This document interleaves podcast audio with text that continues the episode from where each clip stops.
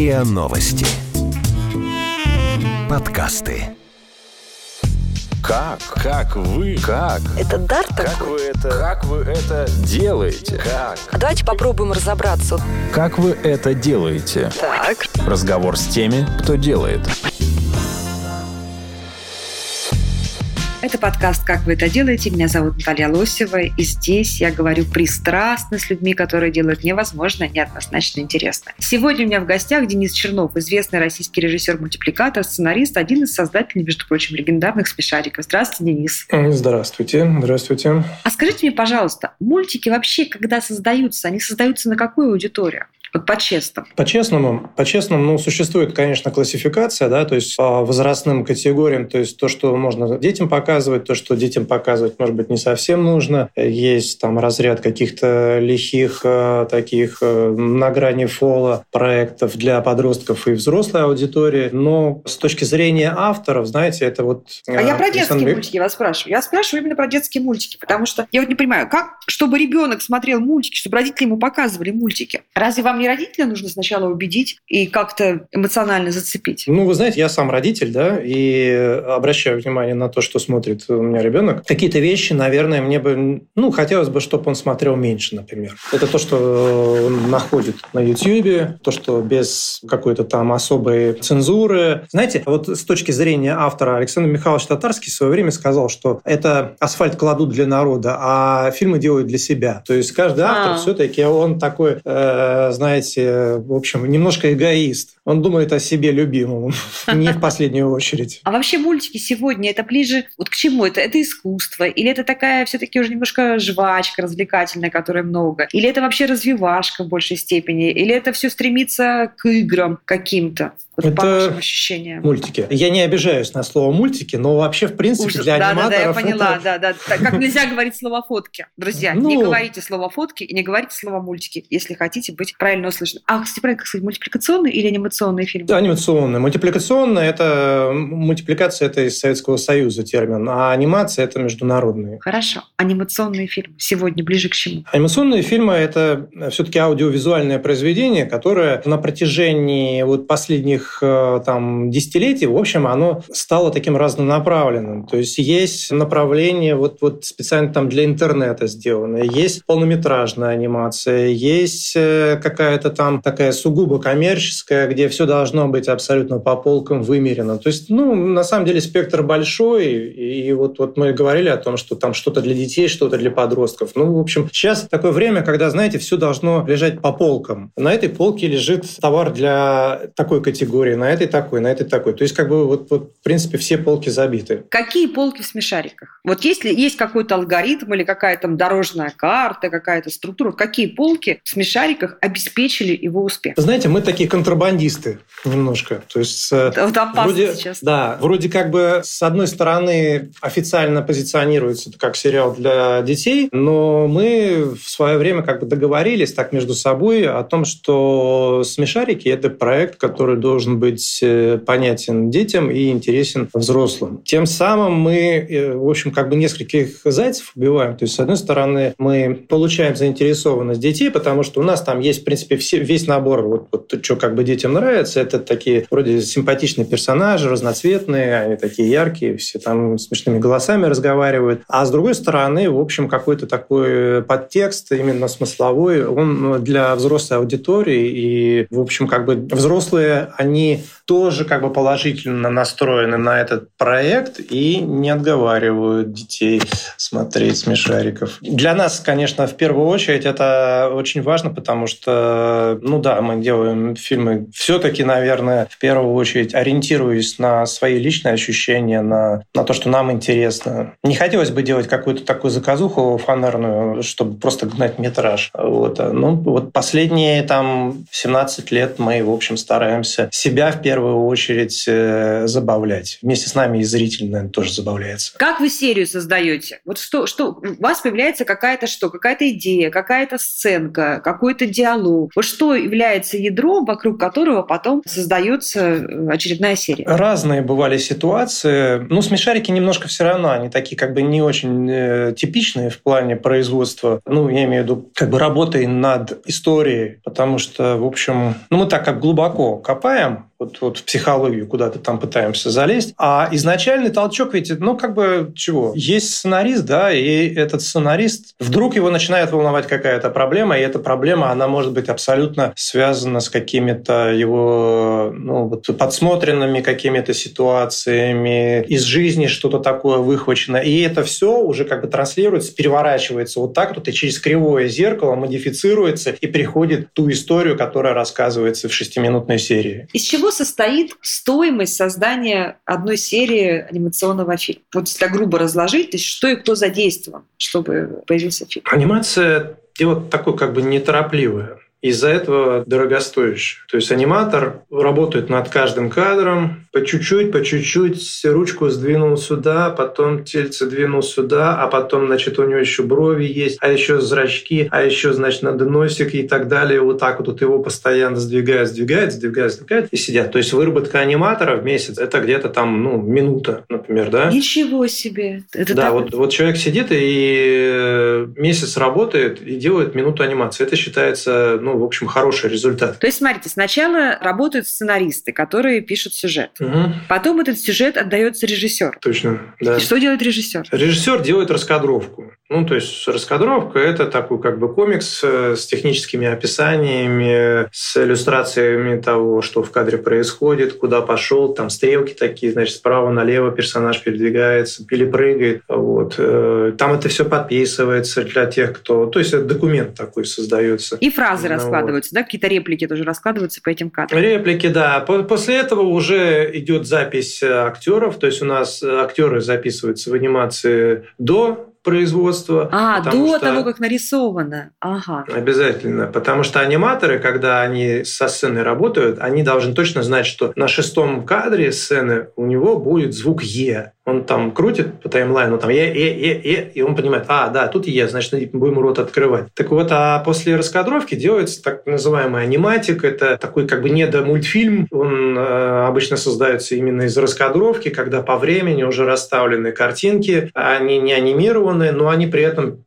дискретно двигаются, и можно понять общий ритм истории, общий ритм фильма. Туда подкладываются голоса, записанные актеров, потом это уже режется на сцены, эти сцены отдаются на несколько отделов сразу. То есть один отдел делает фоны к этой сцене, другой, значит, ставит персонажи в нужных каких-то компоновках. Вот. Потом это расходится уже к аниматорам. Аниматоры берут, делают анимацию, совмещается это с фонами, камеры приехали, отъехали. И потом это все вот так вот по кусочкам составляется в одну большую такую колбасу. И когда как бы все вроде как бы окей, ну окей, до окей там еще далеко, потому что каждая сцена, она все равно еще несколько итераций проходит, и не, не каждая сцена принята с первого раза, все время переделки какие-то, доделки, нет, давай здесь более активно сделаем. Короче, это долго все. А потом все это э, уже когда сделано, идет композитором, они под это пишут музыку, и когда есть музыка и картинка, все это совмещается вместе и подкладываются шумы. Шумы атмосфера и так далее. И, и вот это вот все, это долго на самом деле. Поэтому получается себестоимость анимационного фильма достаточно большая. Как же вам такой большой команды удается договариваться, да? Потому что режиссер видит там одно настроение персонажа, актер другое, а художник совершенно по третьему изобразил мимику и настроение сместилось. Вы как-то договариваетесь в процессе или вот режиссер вначале дал задание, потом в конце посмотрел? Нет, режиссер на всех стадиях присутствует. И если у режиссера в раскадровке, что является основным документом для всего производства, написано «Через кадр идет грустный бараж», это значит, что все, кто читает эту фразу, должен понимать, что бараж должен быть грустный. Все понятно. Значит, аниматор получает, он вот так вот тут начинает его брести через кадр. Вот. То есть там как бы разночтений быть не должно. Голоса ваших персонажей – это одни и те же актеры в течение многих лет? Или вы не очень на эту тему заморачиваетесь? У вас может персонаж быть озвучен в разных сезонах разными актерами? Нет, у нас все актеры, они вот как, как начинали, далее. В общем, мы с ними так и продолжаем. Вот 17 лет назад. самые. Да, да. Они внешне похожи на своих персонажей? Да, честно говоря, есть такое дело. Антон Виноградов, Крош, э, ну просто вылитый. Э, Света Письмиченко, мне кажется, она похожа на Нюшу. Нет, есть сходство, реально. Ну, тут как бы сложность такая, знаете, у нас персонажей больше, чем актеров. Той И один причине, актер может что- озвучивать нескольких персонажей. А бывает так, что Э, актер говорит, что нет, это вот, вот эта фраза не ложится, мой, мой не мог так сказать. Бывает, да, бывает, мы спорим. Да, он говорит, что вот для, я не знаю, там, для Кроша там не свойственно вот так вот произносить эту фразу. Давайте, может быть, чуть-чуть там вот, вот не знаю, там немножко по-другому ее перефразируем. Приходится импровизировать прямо вот, вот- вот на записи. А бывало так, что какие-то реальные люди, например, публичные люди, себя узнавали в персонажах и говорили вам, слушай, ну это неправильно, зачем вы там меня публичных, а мы, спародировали?» а- а мы публичных и не пародировали никогда. Не было такого. Но а вам когда-то удавалось самому какую-то идею, которая вас просто человечески очень беспокоит или раздражает, писать э, в сюжет какой-то и о чем-то поговорить там, о важном, э, что волновало вас, злоупотребив служебным положением? Не, ну смотрите, я режиссер, да,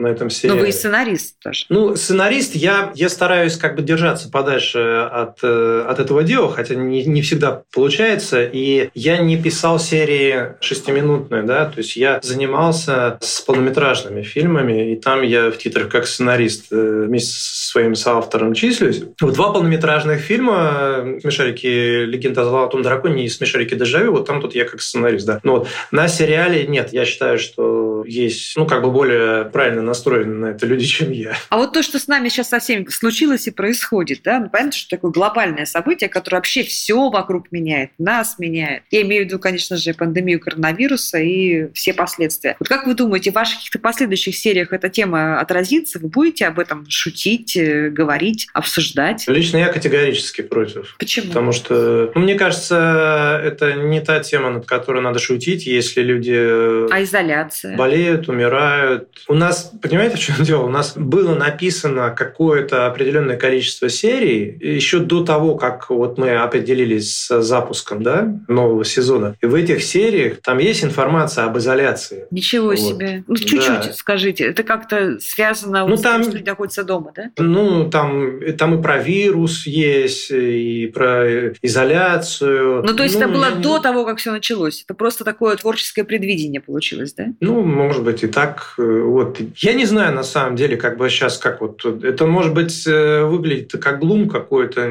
такой неуместный, понимаете, на фоне того, что, ну, не знаю, там у многих сейчас психоз какой-то, да, вот, вот многие там боятся на улицу выйти, ну, просто реально боятся. По-разному люди реагируют, ну, и вот при таких обстоятельствах тут надо очень аккуратно с этим обходиться, мне кажется, с такими Ну, то есть в любом случае, вот эти серии, где вы затрагиваете тему изоляции вируса, они создавались вот не сейчас, не в марте, когда уже все произошло, да, а раньше, Ну, когда- они, да. до этих ну, событий. да. Интересно. Деле, Не, ну это, это как бы косвенно, так как бы имеет какой-то срез вот сегодняшней ситуации. Ну, не знаю, всякое бывает. А вообще, вы как-то узнавали, изоляция и карантин увеличили смотрение, ну, в том числе вашей продукции? Мне кажется, что должен был быть какой-то скачок. Мне кажется, что вот эта изоляция по всему миру, она существенным образом увеличила количество просмотров, просто потому что люди сидят не на работе, а дома. Э, Любых просмотров. Наверное, в том числе и наших. Как вы это делаете? Разговор с теми, кто делает. Я правильно понимаю, что буквально в мае смешарики возвращаются в виде вот таких вот короткого метра, и будет новый сезон? Да, совершенно верно, А сколько, какой был перерыв? Сколько лет вы не, вы не делали короткие фильмы? Знаете, лично я не делал вот эти вот классические 2D-шные шестиминутные серии 12 лет. И почему вы вдруг решили к этому вернуться? И вы, и команда? За это время много какого-то фидбэка происходит от, э, от зрителя, от публики. И вот эти вот фразы о том, что ну когда, когда, когда, когда, когда же 2D, когда вот эти вот шестиминутные, вот эти вот, вот, вот давайте, давайте, давайте. Ну, в общем, как бы мы решились такие выпустить большой сезон, может быть, даже и не один он будет. Сейчас, по-моему, если я не ошибаюсь, предположительно 52 серии, но 52 это не значит, что вот там 18 мая у нас 52 серии, у нас э, будет такими как бы порциями, блоками выдаваться. Вот. Но это будут такие, да, вот, вот, вот классические шестиминутные. А какие вы самые. там остросоциальные вопросы собираетесь поднимать вот в, при- предстоящих сериях? Слушайте, знаете, в «Смешариках» ведь это не South Park, да? Вот там вот на социальную тему глумеж идет по полной программе. А ну, бывает, бывает, да, но в основном «Смешарики» это что-то такое вот про личное, про отношения, про, про душу. Ну, для меня это так, по крайней мере. Ну, вы нам скажите хотя бы две или три интересные темы, которые у вас будут в мае, чтобы мы прям готовились. А мне запретили давать какую-либо информацию до релиза. Вообще нельзя. Хорошо. А вот когда вы придумываете сценарий, участвуют, э, не знаю, психологи какие-то, которые говорят, что смотри, вот это, это детям будет непонятно, да, вот это вот парафраз, он считывается взрослыми, но не считывается детям. Или, например, они говорят, что вот все за 6 минут тут ребенок ни разу не засмеется. Вот как-то вот есть какой-то такой ну, технократический подход к созданию серии? Ну, у нас есть как бы несколько этапов приемки сценария, есть обсуждение. Иногда по каким-то вопросам мы собираемся компанией такой э, достаточно расширенной, и идет обсуждение уже там каждой серии. Вот. вот что никогда не было, это... Нет, один раз было на самом деле. Вот, вот, вот та самая фокус-группа, которую посадили, показали, это было совсем, вот буквально у нас там несколько серий было сделано, и мы притащили фокус-группу посмотреть вообще, как, как дети вживую реагируют на это. Но э, собирать фокус-группу для того, чтобы у них спросить, а что бы вам хотелось увидеть тут, и потом это сделать, и все будет круто, такого мы как бы никогда не делали. Ну а как вы понимаете, что эта серия, вот она прям вызовет какой-то эмоциональный отклик, здесь, будут смеяться? Просто потому, что вам самим смешно, или потому, что вас самим, что наоборот, задело до слез? И на себя это примеряете? Это ну, детское такое искусство? Ну как детское? Это на самом деле маскировка под детское. Вот детское это же это не значит, что это должно быть глупо. Это не значит, что должно быть как-то там упрощенно. Вот я в детстве, например, там э, так мои детские воспоминания были связаны с тем, что я не понимаю, что такое вот вот почему со мной с телевизора разговаривают каким-то языком, как будто я вообще неполноценный. Сюсюка, не вот это вот такое. Я, я так все понимаю. Я просто там ростом меньше. А так можно бы же со мной и по-нормальному разговаривать. Ну вот. А так по истории, по, по сериям, ну, конечно, это в первую очередь ты опираешься на какие-то свои личностные отношения, какие-то ощущения. И когда ты работаешь над серией, ты уже как немножко как зритель начинаешь понимать, что в этом моменте а, меня вот тут, тут, да, это заинтересовало. И вот это вот то, что меня заинтересовало, это надо сохранить и донести до зрителя, чтобы именно в этом моменте, где меня, у меня ёкнуло, ёкнуло и у зрителей, и тогда вот этот э, коннект произойдет. А почему вообще, на ваш взгляд, стали анимационные фильмы короткими? Ведь даже раньше, ну, в советское время, да, даже короткий метр мультфильма был 10-15 минут. Да? И сейчас мы видим, что вот этот вот спин становится все меньше, меньше и меньше. Там 8 минут, 6 минут, уже, там, мне кажется, двухминутный какой-то контент дети хотят. Это, на ваш взгляд, не уплощает, не упрощает вот то, что вы делаете? Не, не загоняет вас какие-то вот такие вот рамки, э, в которых практически невозможно реализовать историю? Контенты есть абсолютно разные. То есть классика по метражу, по хронометражу там, анимационных фильмов, там 26 минут, одна серия. Ну, это такая самая распространенная форма, 26 минут. А дальше идет уже как бы на уменьшение. И, в принципе, это уже как бы э, концепция сериала, скажем. Если сериал говорит, о том, ну, так решает, о том, что наша история будет совсем как бы основана на одном маленьком скетче, и там будет только там и раз, и закончилось, и титры пошли. Ну, смысл как бы из этого делать 26 минут никакого нету. И мы, когда вот начинали, в общем, вот этот вот 6,5 минут, он нас вполне устраивает. Единственное, всегда в нем было немножко тесновато, хотелось бы чуть-чуть вот, вот как-то пошире, вот, но ничего, уже научились там укладываться в этот метраж. И для наших историй, и для, и для детей 6 минут это как раз очень такой комфортный метраж для того, чтобы и, и зритель не, не заскучал, и, в общем, у нас это тоже как бы быстренько все проворачивалось в производстве. Ваша основная аудитория сегодня, она в телевизионном смотрении или это уже интернет, планшеты, телефоны? Конечно, большинство это, наверное, все-таки интернет. Ну, там ежедневные просмотры это где-то около 15 миллионов. Ежедневно? Каждый день. Да, ежедневно. Вот. То есть да, это на разных носителях. И, ну, по телевизору, он же, он же сериал-то еще как бы так разошелся по миру, да, там 60 стран. Вот я хотела прямо отдельно вот на эту тему поговорить, мы сейчас к этой теме вернемся к международному. А все-таки, э, возвращаясь к интернету, как вам удается и удается ли выигрывать у своим качественным контентом? У контента, которым э, завален YouTube, э, другие платформы, низкосортным, не очень качественным, иногда, очевидно, вредным для ребенка. Как-то вам приходится, не знаю, в правовом плане это решать, или вам приходится какие-то такие делать обертки для продвижения ваших э, фильмов, чтобы выиграть вот, вот, вот этой вот развлекательной жвачки? Или это вообще проблемы не существует? Вы своим качественным контентом перебиваете все низкосортное. Знаете, я думаю, никто в принципе не обращает внимания на какой-то там низкосортный контент, там высокосортный контент. Есть, э, значит, планы производства определенные. Плюс, конечно, есть момент конкуренции такой, как бы, но это хорошо, в общем, как бы это правильно. Не, ну конкуренция это... между профессионалами это правильно. А вот вы сами говорите в начале э, нашего разговора, вы сказали, что вы смотрите, как ваши дети, что они смотрят, да, и что не всегда это э, хороший контент. Да? Но, но это я сказал с точки зрения родителя, да. У нас как бы, ну, на студии вряд ли кто-то там думает о том, что какие-то там контенты есть, которые, в принципе, не на нашей полке, они где-то там находятся. В общем, это далеко от нас. Но у ребенка они все интересно. в одной полке. А вот хорошо, а вы как родитель, как вы считаете, почему ваши дети предпочтут, например, смешариков там, или Машу и Медведя, или какой-то другой нормальный профессиональный продукт, предпочтут тому, что близко кричащий очень легко для восприятия, не очень качественно? Как ребенка направить правильную сторону. Слушайте, ну направить, ну, ну все равно он будет весь спектр смотреть, потому что сейчас такая ситуация, знаете, что можно получить любую информацию. И его ограничивать, сдвигать специально в какую-то сторону, это абсолютно бесполезно. Это его личный выбор, и он будет смотреть то, что ему больше нравится. Вряд ли ребенок будет смотреть что-то одно. Он будет смотреть и это, и то, и все. И пускай там Маша Медведь, и смешарики, и еще что и, и еще две сотни э, каких-то там э, других проектов проектов. Слушайте, а были случаи, чтобы вам говорили какие-то надзирающие, проверяющие органы, что смотрите, да, вот здесь, в этой серии, вы заступили там за опасную черту, не знаю, здесь вы там на мысли о суициде наводите, здесь вы наводите на мысли о насилии или о чем-то еще таком. Есть такого рода коррекция сюжетов в анимационном производстве, когда вам говорят, что нет, это ребенку опасно вот такой вот поворот смотреть? Знаете, мы начинали в 2003 году, тогда ничего такого вообще не было. И, в общем, мы как бы хулиганили по полной катушке. Я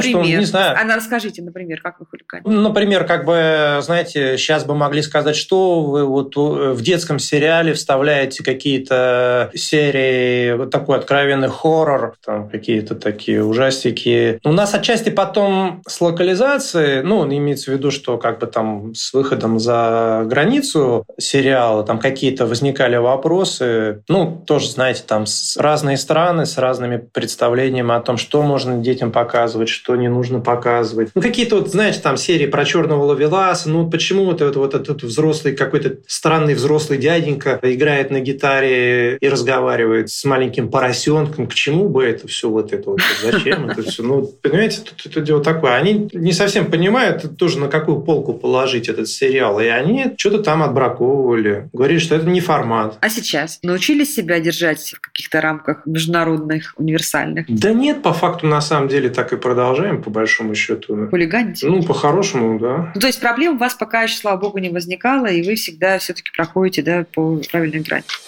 Как вы это делаете? Разговор с теми, кто делает – Давайте поговорим про международную популярность наших анимационных сериалов. Это вообще такая, такой предмет гордости наш, творческий прорыв, или это чисто маркетинг, просто ваши маркетологи лучше сработали, чем маркетологи других продуктов. Как оказалось так, что смешариков знают во всем мире? Там же, мне кажется, столько вообще, э, какие-то, знаете, какой-то культурный код наш, какие-то подоплеки наши, шутки нам, нам только понятны. Как вы прорвались вот в эти 60 стран? Как вы сами объясняете для себя это? Понятно, что смешарики за рубежом не имеют такой известности, как в России. Да, если у нас э, процент узнаваемости этих персонажей он там близок к 100, я не думаю, что э, за границей он сильно велик. Просто по той причине, опять-таки, что количество сериалов в мире, оно просто колоссально, просто невероятно. И вот в этом невероятном море, в общем, можно даже сказать и океане, какие-то смешарики, да, они выходят, да, они переведены, да, еще что такое. Но на фоне всего этого там можно, ну, с любым, какой бы там ни был замечательный проект, просто потеряться. Вот. Он идет, да, 60 стран, и, ну, больше, наверное, сейчас, и переведен по-моему, больше, чем 15 языков. Не могу сказать, какая реакция с той стороны. Ну, я просто не общаюсь, не имею возможности получить эту информацию. Вот. Ну, надеюсь, что кому-то тоже нравится. То есть вот прям специально вы не думаете, что о, вот эта серия хорошо у нас зайдет в Китае? Нет. Были какие-то моменты кооперации с китайцами возникали. Во-первых, они на каком-то этапе э, это уже не 2D было, уже там 3D-шные серии. Там, ну, для меня это вообще как бы такая другая немножко история. Я этим этим не занимался. Но, по крайней мере, я в курсе, что э, там анимацию делали частично в Китае, и поэтому пытались с ними как-то там завязаться. И а что нравится китайцам? Ну, ну, панда нравится китайцам. Ну, давайте попробуем панду сделать. Мне кажется, она не очень прижилась, но и, в общем, ну, были такие моменты, да. Немного, но было. А у вас есть были какие-то исследования, какой из персонажей наиболее популярный среди аудитории российской или общей аудитории? Кого больше всего любят или там, цитируют? Крош, Крош, конечно на первом месте. На последнем месте, по-моему, Пин. Ну, что там, я не помню, как они там шло. Но я помню, что Крош, да, он так с большим отрывом а почему? оказывался впереди. Как режиссер, как вы это объясняете? Почему? Он яркий, он, он привлекает к себе, он обаятельный, он добрый, философский, он многоплановый. Ну, в общем, он интересует. Слушайте, ну, вы создали какой-то из ничего, можно сказать, да, то есть с нуля, не опираясь ни на какие там реальные прототипы. Вы создали целую палитру персонажей персонажей, героев, целый бренд. Неизбежно должно бы быть, что у вас это должны были воровать и заимствовать. Вы как-то это отслеживаете, находите какие-то следы, когда люди смотрят, о, ну это же, это же теперь уже всех не, да, то есть когда это уже воспринимается не как какой-то придуманный вами персонаж, а он настолько стал народным, что кажется, что он был всегда. Вот с точки зрения, не знаю, там, сюжетов каких-то, иллюстраций, мерча, да, то есть какой-то сувенирной продукции. Есть такая проблема у вас? По поводу мерча есть. Расскажите. А вообще, кстати, я, я правильно понимаю, что мерч это довольно большая статья дохода, да, в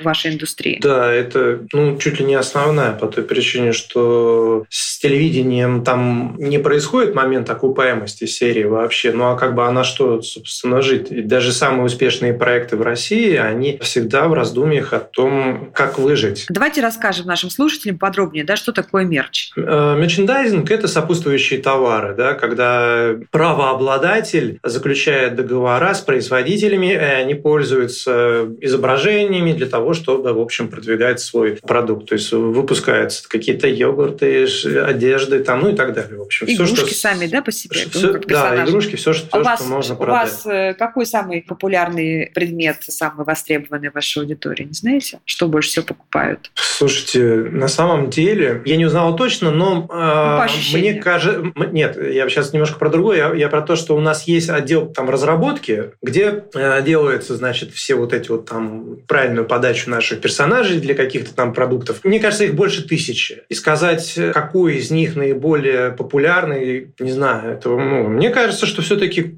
игрушки, куклы. И вы сталкиваетесь привлекают. с тем, что какие-то другие э, проходимцы или наивные люди заимствуют изображение ваших персонажей, да, и выпускают какие-то свои товары с их. Да, да, конечно, да. Ну, пиратствуют. С, с этим что-то можно сделать? Как-то вы боретесь с ними или так просто ну, ваши нет, почему? Не, ну судятся, да, конечно. А не приходилось ли вам видеть, например, какое-то там продолжение ваших историй, написанное не вами? Да, это бесполезно на самом деле, потому что какой в этом смысл кому-то делать? Потому что, в общем, от того, что кто-то сделает какую-то там подделку под смешариков, это ничего ему не даст абсолютно. Это только в минуса его глубокие уведет, потому что производство одной серии, оно на самом деле, ну, это большие деньги. Это прилично. Несколько автомобилей. Как вы думаете, какие вот следующие тренды на ближайшие 5-10 лет, учитывая, что мы опять находимся там на пороге каких-то новых технологических перемен, мы говорим все больше про виртуальную дополненную реальность, про разные дистанционные формы развлечения досуга. Ну, и, и имеют только анимацию, а глобально. Угу. Вот как, ну, я понимаю. Да, как вы рассуждаете, как вы рассуждаете о том, что ждет вот ваше направление в ближайшие там, 3, 5, 10 лет? Мне кажется, что это все равно будет все двигаться в сторону виртуальной реальности. К чему это приведет, не знаю, пока тяжело сказать. Э, мне кажется, что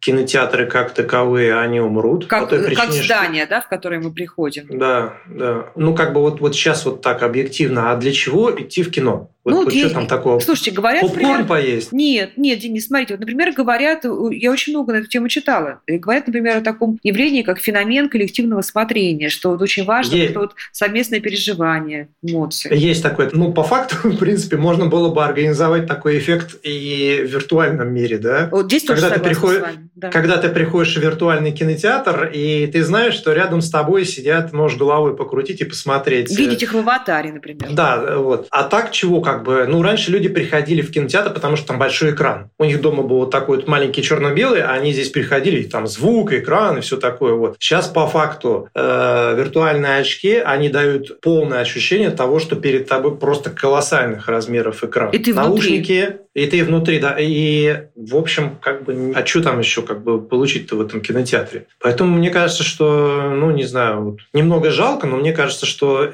кинотеатры как таковые, они все равно обречены. Но опять же, как здание, а вот, возможно, как виртуальные кинотеатры, да, как какие-то там эко-среды. Вирту- там, ви- платформы. виртуально, вот, вот да, вот сейчас, сейчас идет развитие именно в сторону ну, виртуального. Наверное, шлемы в домах будут чаще появляться, дополнительные реальности или там виртуальные. И больше контекста через вот это дело будем получать. А вы для себя, как для режиссера, видите в этом какие-то новые творческие возможности? И что будет по-другому? Мы тоже занимаемся много виртуальной реальности, поэтому мне вот хотелось бы с вами эту тему тоже пообсуждать. Вот вы какие видите преимущества как режиссер? О, слушайте, это такое, э, знаете, тоже еще не очень изведанное направление, потому что виртуальный кинотеатр на 360 градусов, да, когда ты можешь находиться непосредственно внутри сцены, крутить головой, э, вокруг тебя разворачиваются события, и это немножко, ну, как аттракцион, сейчас понятно, да, это круто. Вот. Как с этого, не знаю, выйти на именно уже как бы на, На сюжет. а, какой-то на сюжет, да, пока еще не совсем понятно. Вот. То есть сейчас такой вот э, момент такого простукивания, знаете, вот, вот что можно как бы вот, вот с этого всего сделать. У российских аниматоров есть, на ваш взгляд, шансы, возможность на новых технологиях, а новые технологии это всегда как бы обнуление каких-то существующих рейтингов и табелей о рангах, выскочить вперед и стать, там, не знаю, в топ-3, в топ-2 производителей анимационных фильмов. Нет, я бы так не думал, просто по той причине, что у нас практически нет, во-первых, учебных заведений, которые систематически готовят аниматоров. Вот странное дело, как бы отрасль вроде как бы и популярная, и востребованная, и любимая. И школа Но есть. Школа, знаете, она такая как бы немножко в истории. То есть у нас как бы, когда говорится, вот она, анимационная школа России или там Советского Союза, сразу вспоминается Союз мультфильм там э, с какими-то проектами, часть из которых была просто там замечательная, часть из которых была не очень. Ну, скажем, в Питере не было вообще анимации. В Питере существовал Леннаучфильм, на котором был цех какой-то специальный видов съемки. Они делали какие-то шестеренки, там, вращающихся для научно-популярных фильмов. Все, как бы ничего не было. Ну, вот. И никаких э, заведений, которые бы систематически э, выпускали бы вот, э, аниматоров в России, в принципе, нет. Есть какие-то такие, ну, там курсы какие-то, вот э, были какие-то попытки там создать в Москве. Вот. Не помню, честно говоря, чем это сейчас продолжилось. Вот. Но по факту, в общем, у нас, знаете, аниматоры, они как-то так почкованием размножаются, то есть там как бы куда-то пришел, другому рассказал, там еще, ну, вот так вот все. Единственное, сейчас плюс, конечно, есть в том, интернет, и в интернете множество возможностей получить знания, уроки, там все такое, все это как бы есть. Ну что, друзья, будем ждать новый сезон смешариков и будем надеяться на то, что появится у нас и школа, и учебные заведения, потому что есть на что опереться, есть чем гордиться. Нужно конкурировать. Это был подкаст «Как вы это делаете». Здесь я говорю пристрастно с людьми, которые делают невозможно, неоднозначно интересно. Сегодня у меня в гостях был известный российский режиссер-мультипликатор, сценарист, один из создателей легендарных смешариков Денис Чернов. Всего хорошего, друзья мои. Спасибо. Вы слушали эпизод подкаста «Как вы это делаете». Автор и ведущая подкаста Наталья Лосева. Подписывайтесь на подкаст на сайте ria.ru в приложениях подкаст с Web Store и Google Play.